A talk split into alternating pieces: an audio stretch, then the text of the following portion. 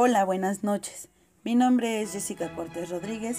Soy alumna de la Universidad del Estado de Michoacán en la materia homeopatía por aparatos y sistemas. Estamos abordando en la unidad 3 aparato neuroendocrino e inmunológico, presentando el foro y el podcast Alteraciones Inmunológicas bajo la tutoría de Ángela Gabriela Domínguez este 23 de enero del 2021. Y para comenzar, como bien lo decía nuestra presentación, vamos a hablar sobre las alteraciones inmunológicas. Como bien sabemos, estamos siempre expuestos a lo que son los agentes infecciosos. Estos agentes pueden ser lo que son las bacterias, los virus, sustancias químicas, tóxicas, gérmenes, entre otros agentes infecciosos. Estos suelen, suelen siempre estar en nuestro entorno. Se encuentran en lo que son partículas de aire, en las superficies que siempre tocamos y también en lo que es la parte externa, nuestra piel. Siempre las encontramos en, estos sitios. Y bueno, llega a ver el momento en el que estas llegan a, a, este, a entrar a nuestro organismo. Entonces es cuando comienza el trabajo del sistema inmunológico. ¿Y qué es nuestro sistema, el sistema inmunológico? Bueno, pues es nuestra defensa. Es la defensa natural eh, del cuerpo contra las infecciones. Como ya habíamos dicho, estos agentes infecciosos, virus, bacterias, gérmenes, sustancias tóxicas, entre otras, el sistema inmune desencadena una serie de procesos en el cual es una reacción bien organizada en donde el cuerpo ataca y destruye estos organismos infecciosos que lo llegan a invadir, a estos cuerpos extraños que llegan a penetrar el interior de nuestro organismo, se les denominan como antígenos. Nuestra respuesta inmune ante a estos antígenos se le conoce como inflamación.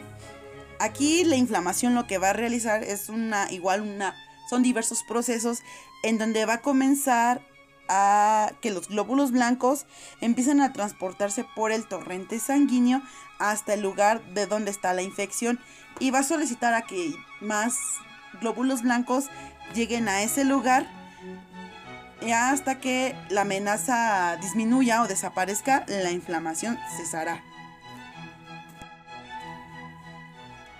El sistema inmune tiende a ser un sistema complejo, pero muy fácil de comprender ya que es el que desencadena las defensas para proteger el organismo de cualquier agente infeccioso. Pero, siempre como todo aparato y sistema, siempre va a surgir un problema que haga que surjan las alteraciones y patologías que perjudiquen este sistema. En este caso, el sistema inmune, al momento de que haya una falla o un problema, surgen lo que son las enfermedades autoinmunes, enfermedades o trastornos autoinmunes. Y esto sucede porque, como bien lo decía desde un principio, que el sistema inmune reacciona cuando un agente infeccioso entra al cuerpo y lo comienza a atacar, cuando existe una enfermedad autoinmune, el sistema inmune es porque se está atacando a sí mismo. Es decir, ataca a los tejidos y a las células sanas del mismo cuerpo, no las reconoce y esto hace que se encadene ese proceso que suele desencadenar con un agente infeccioso, pero con un tejido o una célula que en realidad está sano. Y es cuando empiezan a surgir y desencadenar las enfermedades autoinmunes. Aunque la verdad no se conoce la etiología de, esta, de estas enfermedades, de estos trastornos, no se conoce bien eh, las causas que provoquen este tipo de alteraciones. Se cree que algunos microorganismos como las bacterias y los virus o algunos fármacos pueden originar este tipo de alteraciones que suelen o que lleguen a confundir al sistema de las defensas y comience a atacarse. La verdad es que no es algo 100% confirmado, pero son como probabilidades de que por esta causa surge este ataque autoinmune. Y entre las enfermedades que suelen surgir a través de los trastornos autoinmunes se encuentra lo que son enfermedades como la diabetes tipo 1, el lupus, el púrpura, el vitíligo, la artritis reumatoide, entre otras enfermedades. Y pues una característica que tienen estas, eh, estos trastornos autoinmunes es que ninguno de estas tienen cura. Como ya lo habíamos dicho desde un principio que no saben cuál es la etiología de estas enfermedades, pues no tienen una cura como tal, pero sí un tratamiento que se debe de llevar de por vida. En este podcast vamos a darle énfasis a lo que es la artritis reumatoide. Y pues, como bien lo dice, artritis literalmente significa inflamación de las articulaciones. Y se trata de una enfermedad autoinmune, lo cual significa que el sistema inmunológico del cuerpo erróneamente ataca las células sanas de las articulaciones y otros órganos. Y cuando esto suele suceder, el fluido de las articulaciones se acumulan y como resultado se obtiene una inflamación que conduce a un daño articular. Puede llegar a desgastar lo que son los huesos y a deteriorarse y también puede afectar a lo que son el cartílago, ya que este no se va a reparar por sí solo. Y pues la articulación se vuelve dolorosa y difícil de mover. Se obtiene lo que es la rigidez. Y pues debido a que es una respuesta defectuosa, este llega a perjudicar a todos los sistemas del cuerpo, o sea, los órganos, ya que es una condición sistémica. Pues sí, como toda enfermedad, pues al momento de agravarse va a afectar a lo que es todo el organismo del cuerpo, como puede ser la sangre, que puede presentar una anemia, o va a afectar a los vasos sanguíneos, presentando una vasculitis. Se puede presentar también en, afectando a los ojos, presenta, eh, padeciendo una esclerosis, surge lo que es también una enfermedad cardíaca, un problema en los pulmones. Aquí puede surgir lo que es una fibrosis pulmonar, puede haber una gingivitis afectando el, órgano en la boca, afecta lo que es el sistema nervioso, habiendo un adormecimiento, hormigueo o debilidad en brazos y piernas, que a menudo se manifiesta en una artritis reumatoide en la piel puede ver los nódulos, esas bolitas que surgen en, en los dedos, cuando se ve la deformación de los dedos, que no duelen, pero pues sí se ven así, son sensibles y pues altera lo que es el color y la calidad de la piel. Puede surgir lo que son los puntitos rojos o unas úlceras.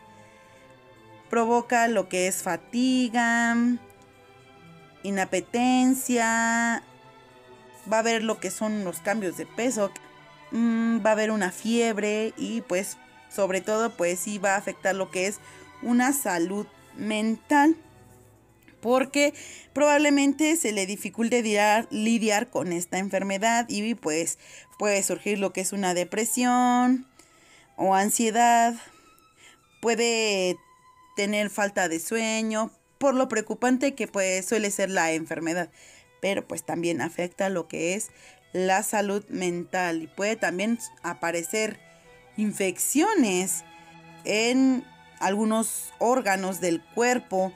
También pues puede aparecer lo que es el cáncer si esta enfermedad no llega a tratarse adecuadamente. Y pues esta enfermedad sí tiene que ser compleja sí es necesario poder comprender. Para aquellos que la padecen deben de poner, de cuidarse mucho, ya que es una enfermedad que no se cura, sino se trata. La medicina alopática ha llevado a cabo un tratamiento en el cual a este ha tratado a personas para poder mejorar su calidad de vida. Teniendo este tipo de enfermedad. Y pues la homeopatía también ha puesto enfoque en estos problemas, en esta enfermedad autoinmune y la cual existen diversos remedios eh, que ayudan a controlar esos síntomas, eso, esas alteraciones y para que nuestro paciente o el paciente se sienta bien, que no, que tenga la enfermedad, pero que no sea una carga para él. Entonces, eh, algunos de los remedios de la homeopatía que existen es la el remedio Rus toxicodendron, el cual eh, es para dolores articulares reumatoides con una sensación de rigidez. Estos son producidos o agravados cuando uno se suele mojar o enfriar las manos y también como sucesos traumáticos por un esfuerzo excesivo, entre otras cosas.